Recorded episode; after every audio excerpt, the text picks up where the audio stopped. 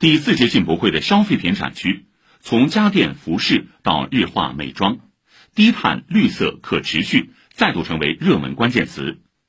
在双碳目标下，各国参展商们紧紧抓住国内绿色消费升级新趋势，为中国消费者带来更多充满创意的低碳新科技和新产品。请听报道。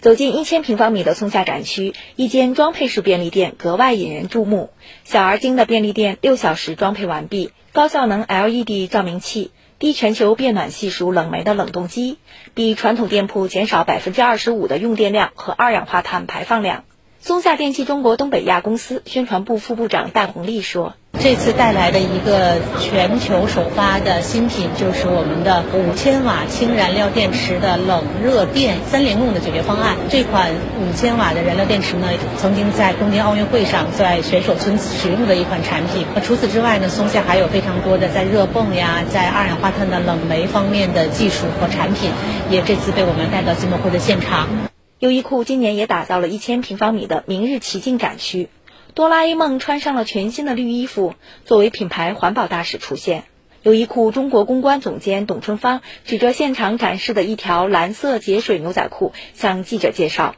不仅是服装材质，生产过程中也更多运用了环保技术。在牛仔裤制造过程当中，会采用水洗加工的一些方式，制造的时候就会产生大量的水。我们通过新的一些技术，采用了臭氧漂洗，包括纳米泡沫。激光等这样的一些技术，大量减少牛仔裤在水洗加工工艺中的用水量，节水率最高可以达到百分之九十五以上。